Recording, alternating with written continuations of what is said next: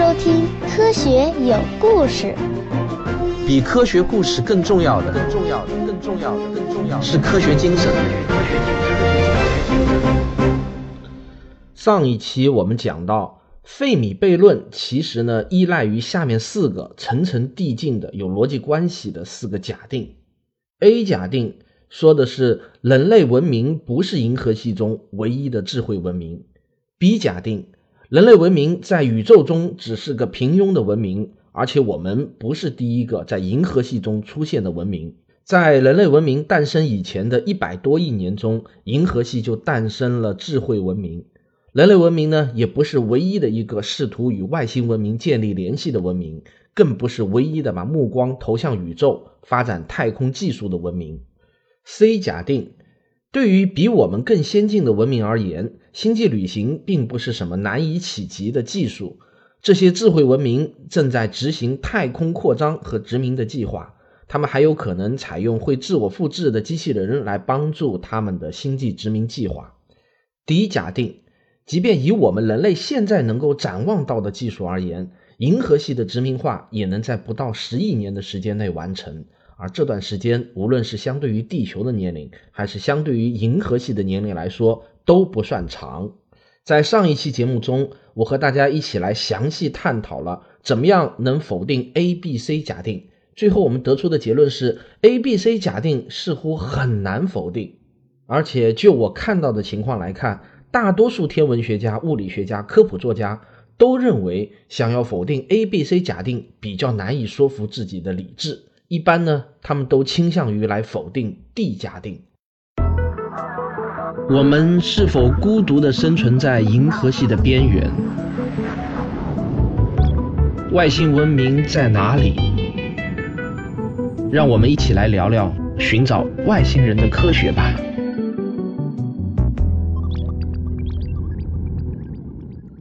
否定地假定的方案呢也有不少，但最具代表性的一个方案又恰恰是最有意思的。它最早是由俄罗斯的航天之父齐奥尔科夫斯基提出的，然后美国的著名天文学家约翰·鲍尔在一九七三年的时候呢，把它称之为宇宙动物园假说。这个假说呢，认为外星人其实早就已经了解了地球了，只是出于某种暂时不为我们人类知道的原因。外星人宁愿在远处悄悄地观察我们，不惊动我们。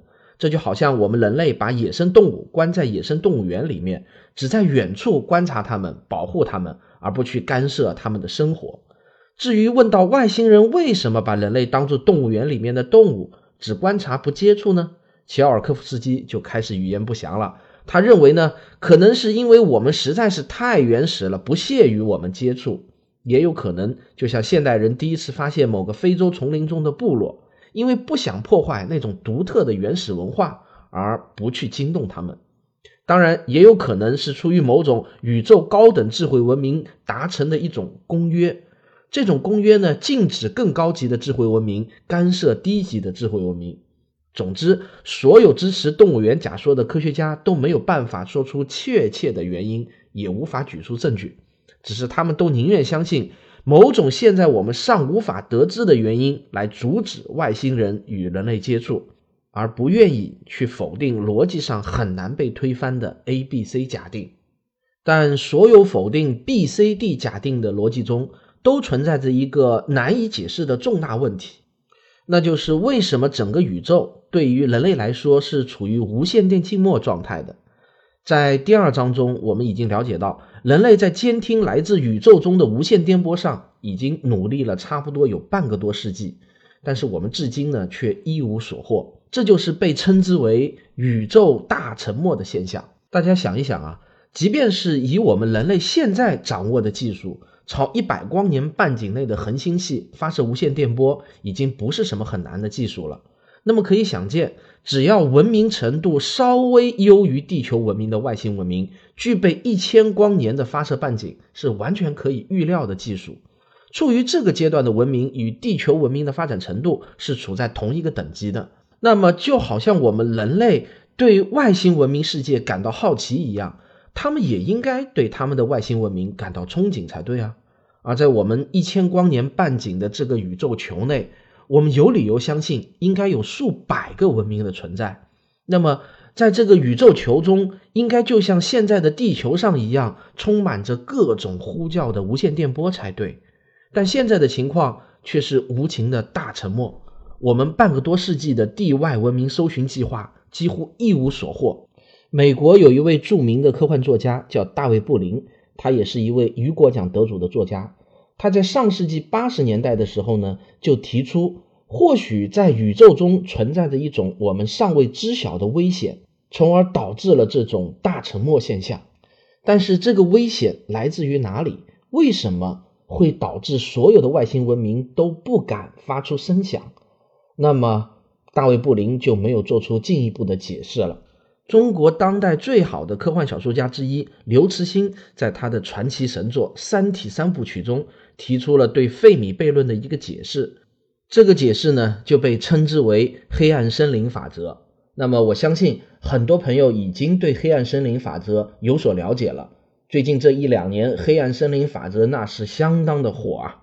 不过，我也相信，一定有很多我的听众当中对黑暗森林法则到底是怎么回事还不太了解。我呢，根据大刘的《三体二：黑暗森林》这部二十多万字的长篇科幻小说，改编了一部很短很短的短篇科幻小说，用来解释什么是黑暗森林法则。然后我邀请到了可能很多人都非常熟悉的哈哈笑老师，他播讲的《三体》，很多人大概都听到过。所以由他来播讲我改编后的这个黑暗森林，相信呢一定会让大家感到非常的亲切。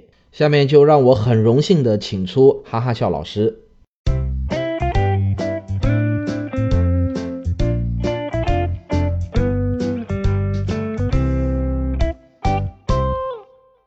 凄厉的警报声响彻整个战舰，一个声音在空气中震荡。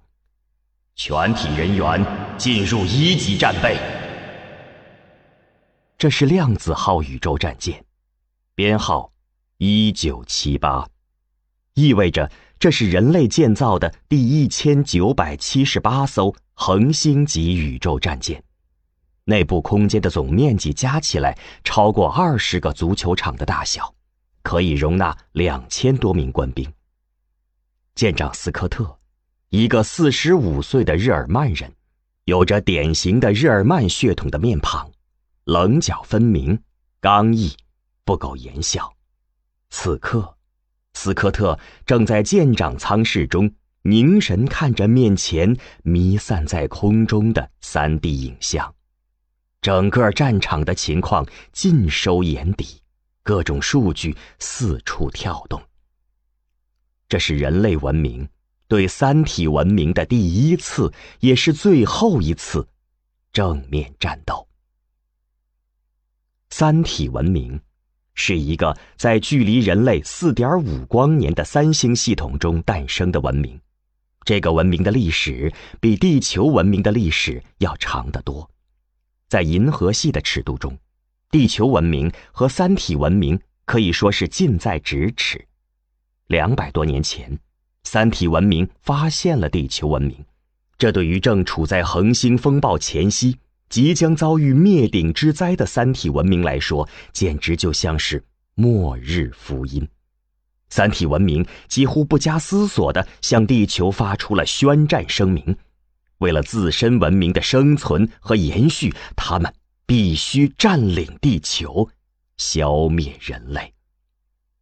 三体文明随后以最快的速度组成了一千艘宇宙战舰的庞大舰队，向地球进发。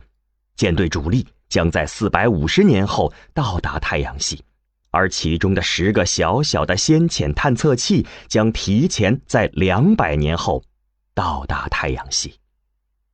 为了迎接末日之战，人类。经过两百多年的积极备战，终于也发展出了庞大的宇宙舰队，而且战舰的数量是三体舰队的两倍多，战舰的巡航速度和吨位都超过了三体舰队。此时的人类已经不再惧怕三体文明，必胜的信念充满着所有地球人的头脑。面对提前到来的十个小小的探测器。国际社会做出了一个疯狂但又合乎所有人类期望的决定：所有战舰以密集编队形式全部出动，捕获探测器的同时，向三体文明展示地球文明的庞大军事力量。给予敌方军事威慑的同时，也给所有地球人以更加强而有力的信心保障。两千多艘战舰从木星基地起航的景象，从视觉上来说是极具冲击力的。在地球上看来，即便是在白天，也能在木星方向看到两千多颗小太阳呈矩形排列，那是战舰的核聚变发动机照射出的耀眼光芒。在冥王星轨道上。地球舰队首先遭遇了十颗三体探测器中的第一颗，人类第一次用肉眼看到了外星文明的物品，那是一颗卡车大小、外形酷似完美的水滴形状的飞行物，整个外表面是完美的镜面全反射，在漆黑的宇宙中反射着银白色的光芒，优雅无比。然而，正是这颗以人类的审美眼光看来达到美丽、优雅极致的水滴，其实是一个可怕的终极武器。水滴在与地球舰队遭遇后，就在舰队指挥部讨论怎么防止水滴自毁的同时，迅即发动了攻击。地球舰队在心理上完全没有准备。而水滴的攻击方式可以说简单粗暴到了极致。撞击，水滴撞穿第一个排成直线队列的一百艘战舰，仅仅用时七十五秒钟。在水滴面前，战舰的材料就像是奶酪，而水滴则是一颗出膛的子弹。当这颗子弹高速洞穿一百艘奶酪做成的战舰核燃料箱后，战舰就像一串鞭炮一样，一个接一个的炸开。水滴却并没有停止攻击，它仍然在加速，点燃下一串鞭炮的用时缩短到了六十二秒。此时的地球舰队指挥系统才终于发出了第一声警报。量子号战舰。是距离水滴最远的一个战舰队列中的一艘，与水滴首次发起攻击的地方相距约两万公里，但即便是这个距离，水滴飞过来也仅需十几分钟。斯科特飞速地判断着战场的形势，在以往的沙盘推演和实战演练中。地球舰队曾经设想过上百种末日之战的敌方战术，也做过最坏的打算。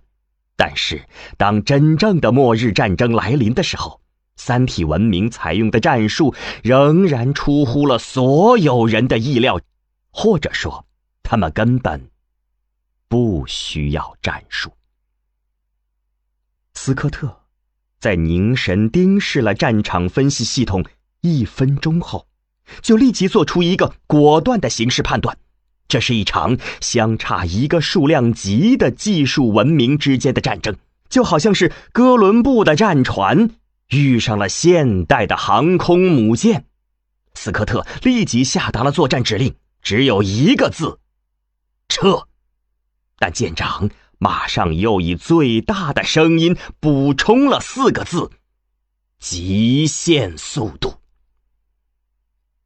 量子号战舰的官兵是一群训练有素的老兵团，在舰长的指令下达的十秒钟之内，极限速度模式已经开始启动。整个战舰的所有载人舱室迅速的被一种红色透明的液体充满，这是一种富含氧气的液体，人可以在液体中自由的呼吸。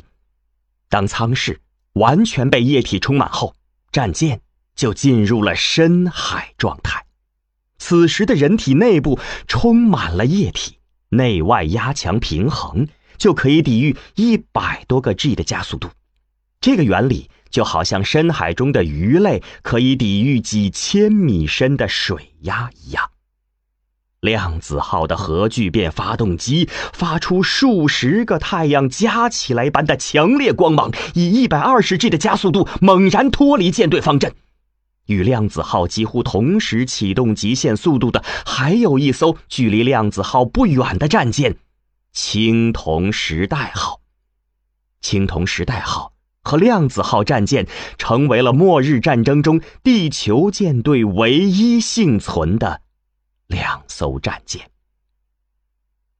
水滴就像是魔鬼手上的一根针，在漆黑的宇宙中上下翻飞，穿过之处，唯一留下的只有死亡。地球舰队的两千多艘战舰，在两小时不到的时间中全军覆没。当一切。又重新归于平静后，水滴又优雅的匀速航行在太空中，看起来就跟静止一样，完美无瑕的镜面表面仍然是那么的完美，没有一丝一毫的改变。现在可以帮我接通量子号了。青铜时代号的舰长张北海。跟通信官发出指令。张北海，四十岁，他与斯科特一样，在战斗警报发出后的一分钟内即做出了正确的判断。为人类完整的保存一艘战舰，是我唯一能做的事情。因此，张北海也果断的下达了极限速度逃跑的命令。斯科特说道。张将军，我们是唯一幸存的两艘。我已经知道了，这不是战争，这是一场屠杀。张北海说。斯科特陷入沉默。斯科特将军，恐怕。我们已经回不去了。为人类文明的生存和延续，是我们现在唯一的使命。完成使命，是我们军人的天职。是的，我建议立即召开两舰的全体官兵大会，讨论我们的下一步计划。我同意。量子号全舰。有两千一百零三名官兵，青铜时代号全舰有两千零七十六名官兵，两舰的所有官兵的男女比例大约是七比三，平均年龄二十八岁。现在，每一个人的面前都打开了虚拟三 D 影像，通信兵特意设计了一个仿造地球上古老的议会大厅的场景。每个人都有一种身临其境的感觉。两艘战舰的副舰长以上军官在主席台上就坐。张北海说道：“我是青铜时代号的舰长张北海。目前我们面临的情况，想必所有的人都已经清楚了。人类不得不承认，我们的技术文明与三体文明比起来。”尚处于婴儿期。三体文明的一个小小探测器就消灭了全部地球联合舰队，而在这颗探测器的身后，仍然有另外九颗探测器，在他们的身后，还有一千艘三体文明战舰。地球文明的战败已经无法挽回，而我们。这四千一百七十九个人，必须肩负起延续人类文明的重任。地球已经回不去了，我们只能不断的航行，再航行。战舰就是我们唯一的家园。我知道，这对每一个人来说，都是一个难以接受的现实。但我们是军人。完成使命是我们每个军人的神圣职责。我们现在的使命只有一个，那就是为人类保存文明的火种，寻找下一个地球。斯科特说道：“张将军说的，就是我想说的。补充一句。”那些没有消灭我们的东西，使我们变得更加强大。”张北海说道。“我们今天召开全体大会，要以全民公决的方式决定，我们是否正式脱离原有的人类社会，而独立成为一个新的政体，一个新的国际。”现在，请大家表决。十秒钟后，表决结果出来了，全票通过。张北海说道：“从现在开始，我们将是一个独立的国际社会。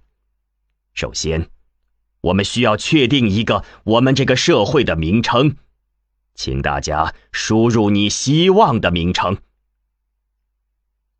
在指挥舱室的巨大虚拟影像中，开始出现各种各样的名称，但是很快有一个名字越来越显眼，越来越大。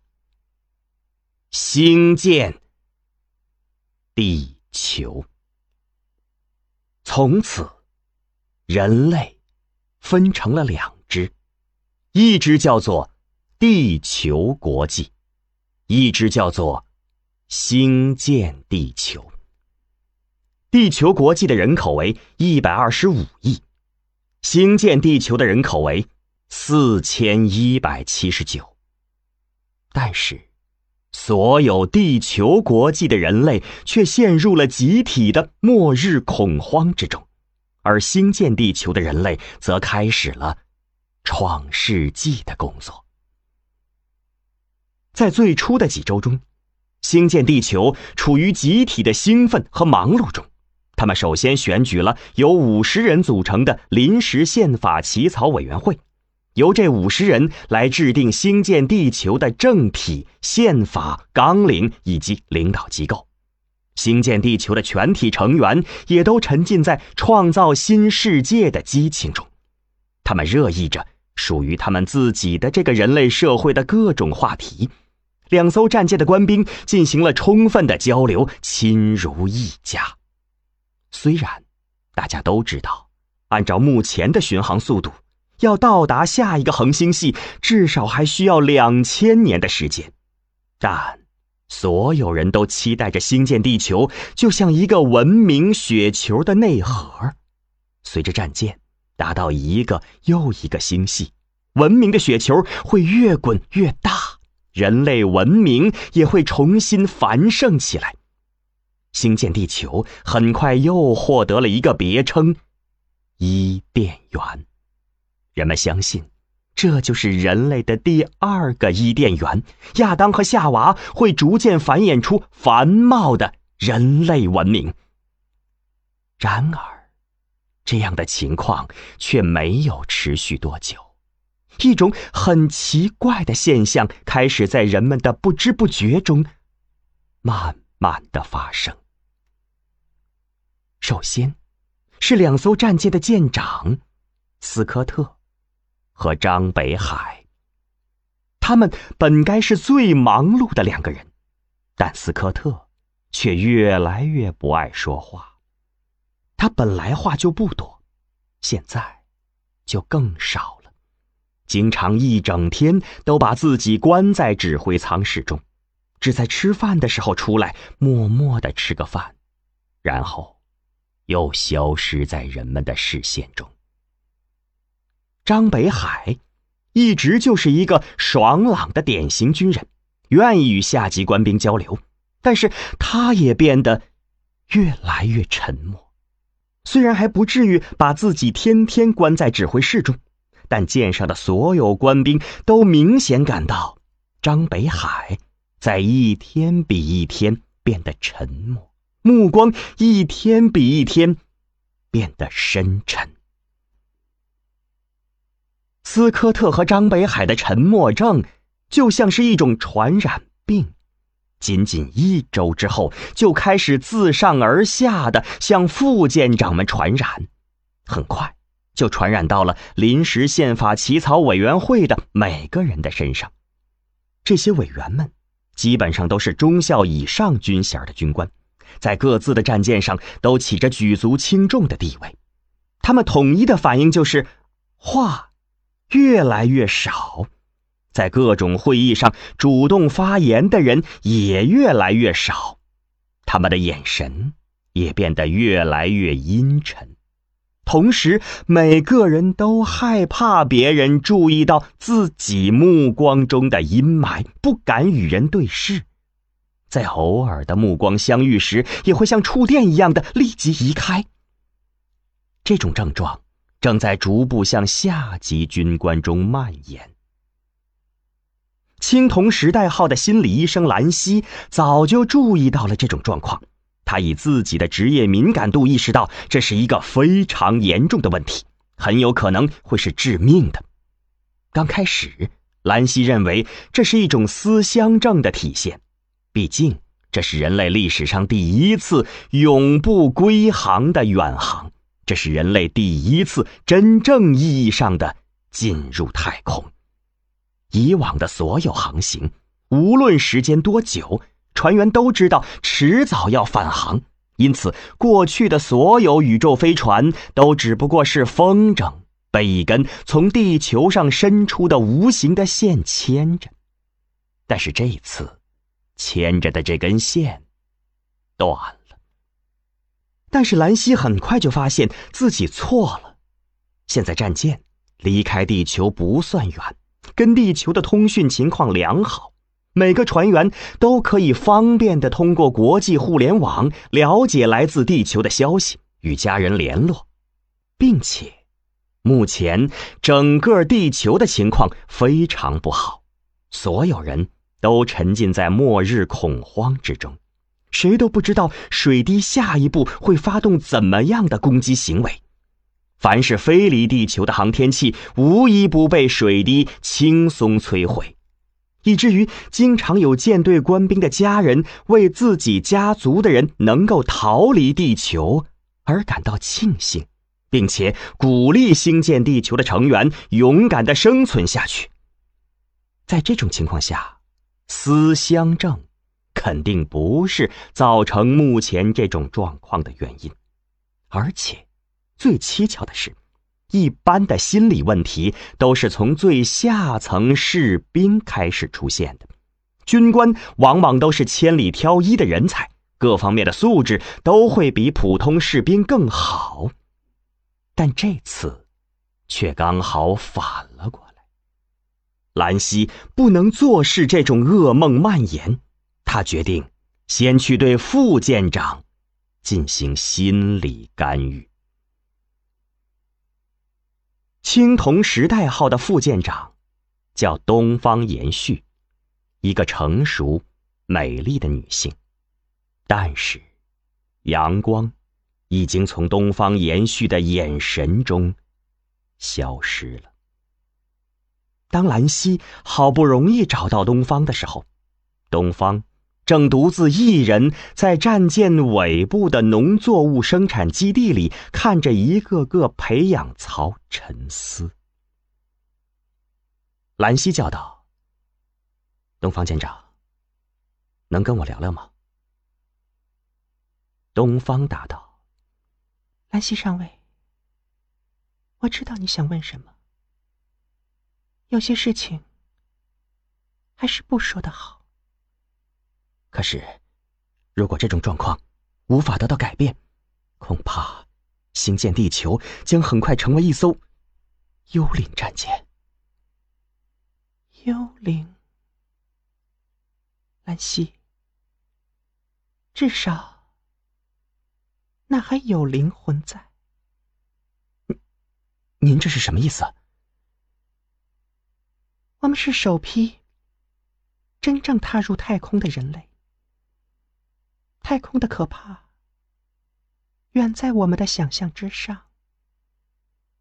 我想，我们已经不再是过去的人类了。是，我们是属于星舰文明的新人类。不，兰溪，我们是非人类。非人类。我累了，兰溪，我们就谈到这里吧。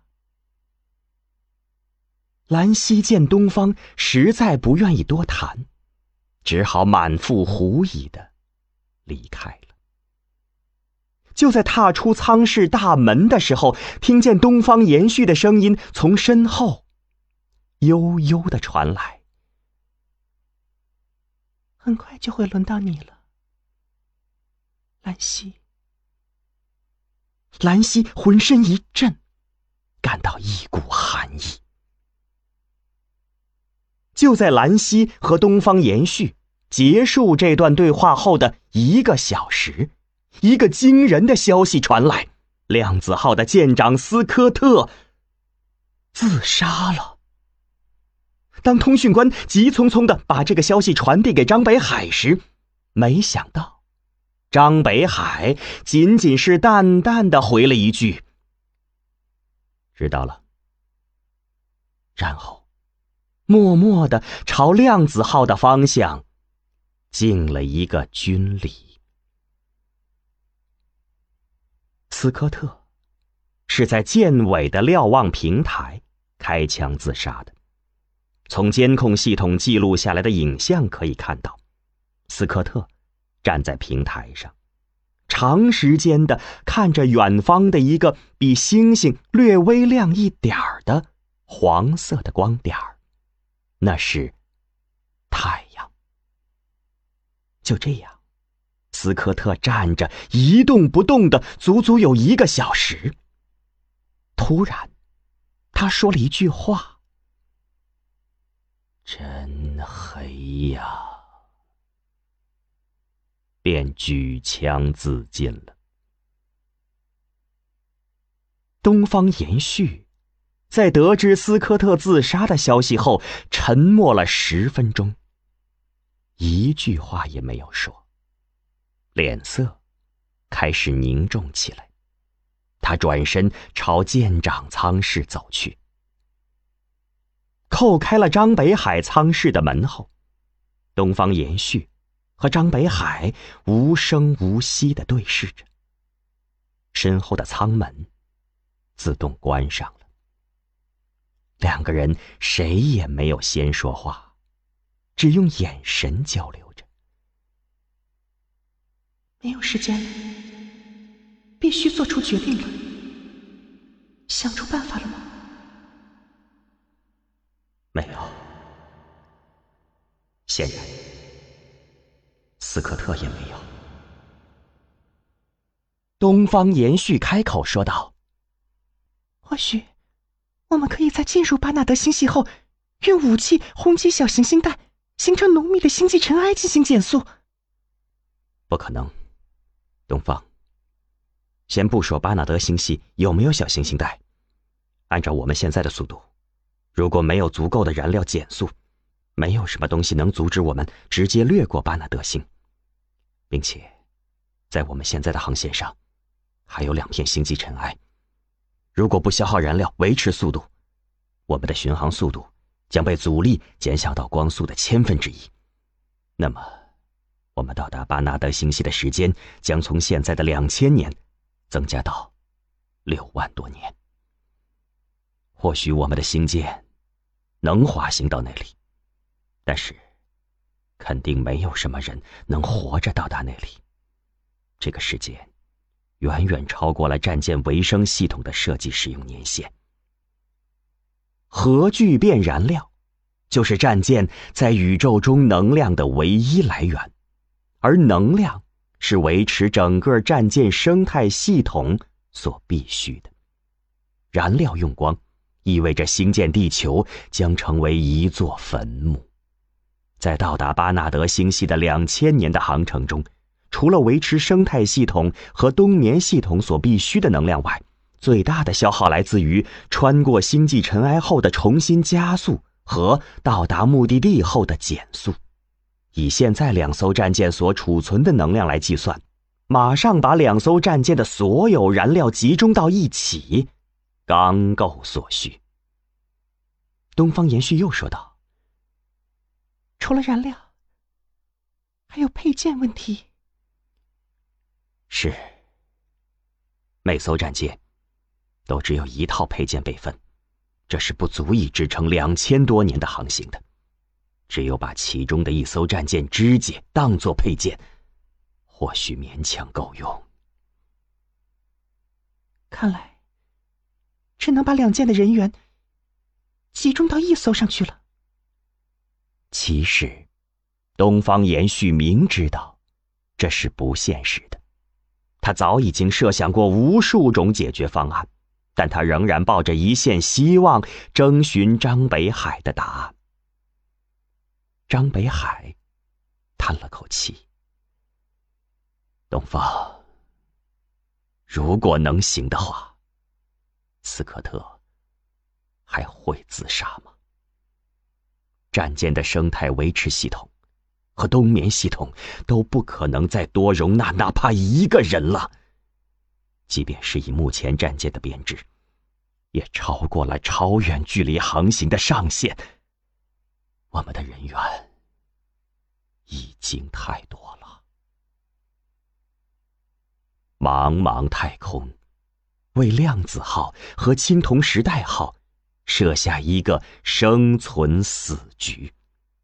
这个死局的出路只有两条：要么一部分人死，要么。全死。又沉默了几分钟，东方延续说：“我自愿牺牲。”张北海说：“我也愿意。可是，我们有权利替战舰的其他两千多名官兵做出选择吗？”其实两个人的心里都不约而同的在想：既然牺牲一半不可避免，那为什么是我们呢？有谁真的甘心放弃生存的希望呢？为什么被逐出伊甸园的人是我们呢？两人的眼神再次碰到了一起，谁也不愿意说出口。但是眼神已经说明了一切，他们都在想一个词：次声波。氢弹。次声波氢弹是宇宙战舰的标准武器装备，它在战舰附近五十公里内爆炸的话，会在舰体内产生强烈的次声波，杀死一切生物体，而对战舰的设备。不会有任何的损坏。东方延续一扭头，低声说道：“不行，这太黑暗了。我们已经快成了魔鬼了，怎么能这么想？但是，我们并不知道他们会是天使还是魔鬼。”那也只有魔鬼，才把别人想成是魔鬼。是的，但是问题并没有解决。即便我们自己知道自己是天使，我们也认为对方是天使，可是我们还是无法知道他们是怎么想我们的。他们会把我们想成天使，还是魔鬼呢？我明白你的意思。即便他们也会把我们想成天使，但问题仍然没有解决。我们不知道他们是怎么想我们，怎么想他们的。这个循环还可以继续往下。我们不知道他们是怎么想我们，怎么想他们，怎么想我们的，以至于无限。这是一条长长的。没有尽头的猜疑链。这要是换了其他事情，我们自然可以通过交流来打断这条猜疑链。但是，在生存死局面前，交流无效。无论如何，要么死一半，要么全死。这是注定的结果。真他妈的黑呀！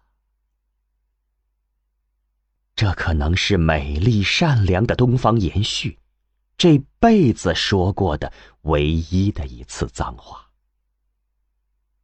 斯科特自杀了，或许只是一种责任的逃避。时间不多了，该发生的事情。每一秒钟都有可能发生，东方，我知道你下不了手，让我来吧，我愿意替舰上的所有官兵带上枷锁。张北海已经下定决心，发射次声波氢弹后就追随斯科特而去。张北海说完这句话，手就没有停下来。他在空中调出了武器控制系统的三 D 虚拟界面，虽然操作的很慢，但是每一步都准确无误。东方延续看着张北海的操作，泪水已经夺眶而出。他闭上了眼睛，黑暗笼罩了他的整个世界。突然，全舰响起了凄厉的警报声，空气中震荡着一个声音：“警报！”警报！导弹来袭！仅仅四秒钟后，当东方延续再次睁开双眼的时候，他看到的是一阵炫目的亮光，战舰上的一切都逐渐隐没在了这道强烈的炫光中。最后消失的，是张北海看着东方延续的眼睛。张北海咧着嘴朝东方延续笑了一下，说出几个字：“其实都一样。”两颗次声波氢弹，在离青铜时代号很近的距离爆炸，整个青铜时代号就像蝉翼一样的震动了起来，血雾弥漫了整个战舰。在长达一个多月的对峙中，张北海和量子号的决定仅仅相差了几秒钟而已。这次发生在距离地球一百个天文单位左右的战斗史称“黑暗战役”。黑暗战役的全过程。被处于地球卫星轨道的太空望远镜全程记录了下来。当地球上的人们通过电视看到量子号突然向青铜时代号发射次声波氢弹的那一幕时，所有的人都震怒了。国际社会立即发表声明：星舰地球被永久逐出人类文明的体系，他们是人类文明的耻辱。在民间，量子号被称为“黑暗号”。量子号上的所有人被称为“黑暗一族”。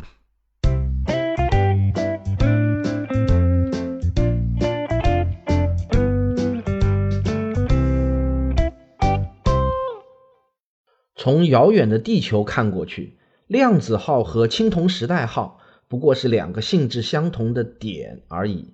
在生存死局面前，不是量子号成为黑暗号。就是青铜时代号成为黑暗号，这两个点的性状其实没有什么区别。在宇宙的尺度中，不论是地球文明也好，三体文明也好，无非也就是一个一个的点。文明的细节已经被遥远的距离抹去了。宇宙公理一，生存是文明的第一需求；宇宙公理二，文明不断扩张，宇宙中物质的总量保持不变。这就是我们这个宇宙为所有文明设定下的两个最基本的法则。沿着这两个公理往下推演，我们很容易发现，如同量子号和青铜时代号的生存死局，必然在两个文明的碰撞和接触中重演，要么活一个，要么全死。难道就没有可能携起手来，共同向广袤的宇宙索要资源吗？寻找更大的生存空间不可以吗？不可能！别忘了猜疑链。我们不妨把恶意文明定义为会首先发动攻击的文明，善意文明定义为不会首先发动攻击的文明。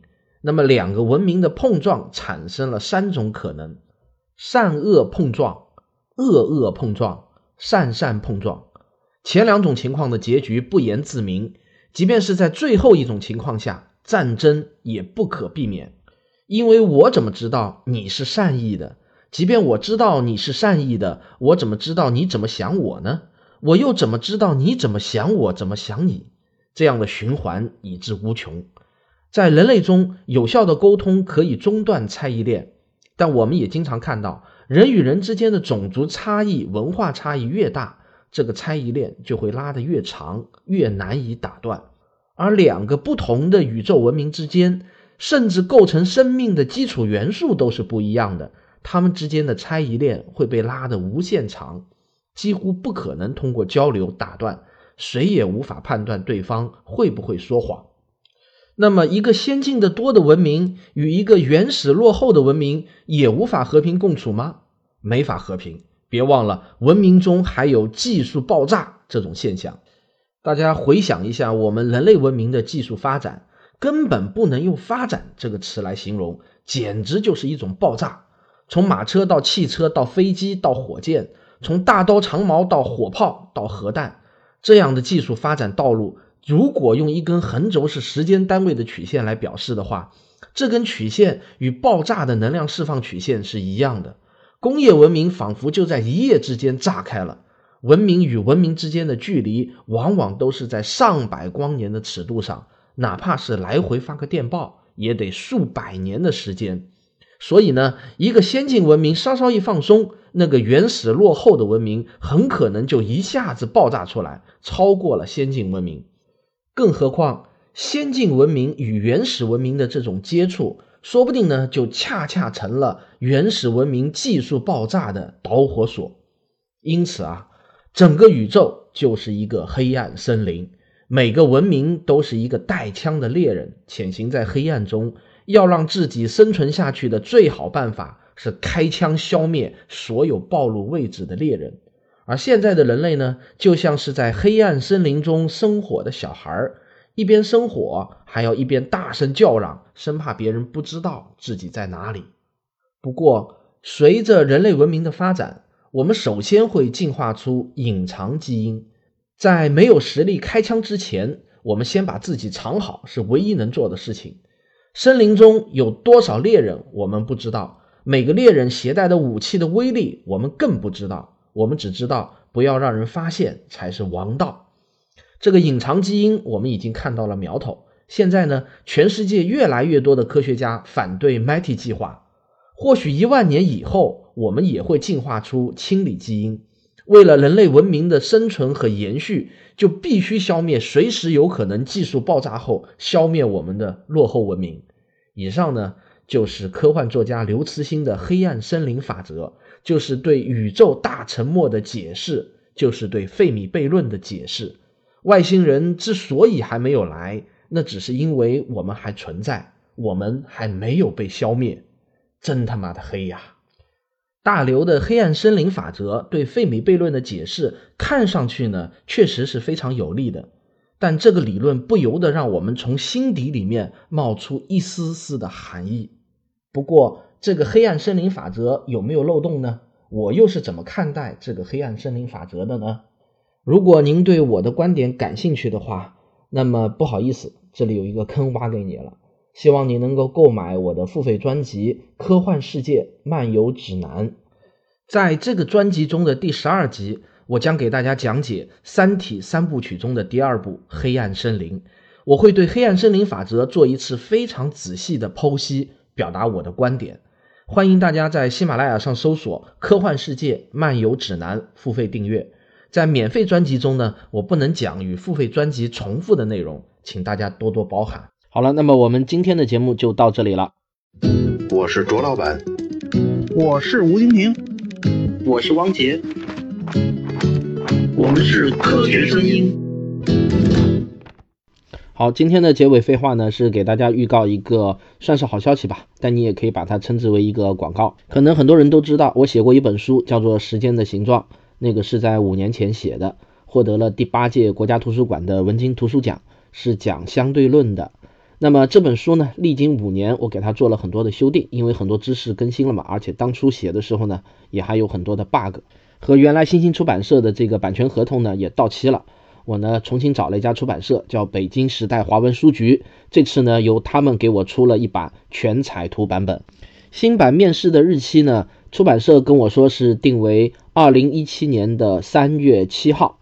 到时候呢，这本书会有两个版本，一个版本呢是精装版，定价是六十八元。精装版的意思呢，就是说书的封面也好，里头的纸张油墨也好，都会比平装版要高一个档次。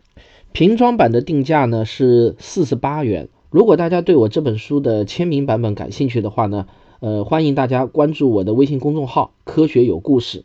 到时候新书发售以后呢，您可以在我的微信公众号里头直接购买我的签名本。呃，我书不加价，只收十块钱统一的快递费。真心希望大家能够给我捧个场啊！这本书如果卖得好的话，那么会大大激发我创作的热情。好了，那么今天这个节目可真够长的了。希望没有让您听得失去耐心。如果您非常喜欢我的这个节目，请别忘了点一下订阅，当然也可以打赏以资鼓励。我们下期节目再见。